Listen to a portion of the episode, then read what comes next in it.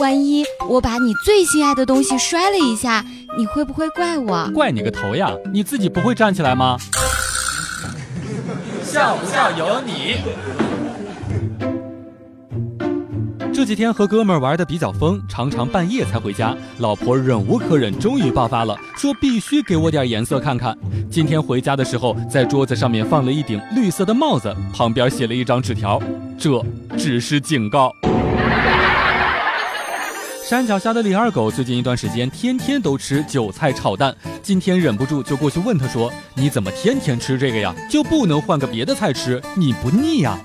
谁知道李二狗却说。你也没办法呀！再过几天，我那女朋友就要过来了，我得提前做好准备。笑不笑由你。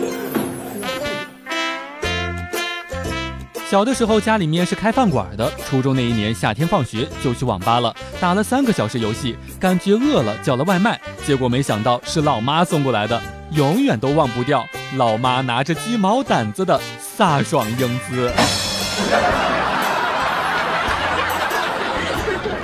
晚上在吃烧烤的时候，邻桌的一对情侣吃着吃着吵了起来。忽然，那个女的跑过来亲了我一下，然后那个男的气势汹汹的也跑了过来亲了我一下。我就一直特别纳闷儿，你们两个人吵架跟我有什么关系啊？